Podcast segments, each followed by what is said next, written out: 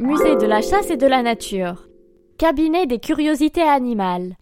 Tu es fan d'animaux empaillés, d'armes et de scènes de chasse? Tu n'es pas obligé de l'être pour visiter ce musée inauguré en 1967. Hébergé dans les hôtels particuliers de Guénégo et de Montgelat, il est installé en plein marais. C'est gros plus, il est en retrait de la foule et se visite rapidement. Qui n'a jamais rêvé de déambuler une petite heure parmi les bêtes sauvages? Buzzy Tip.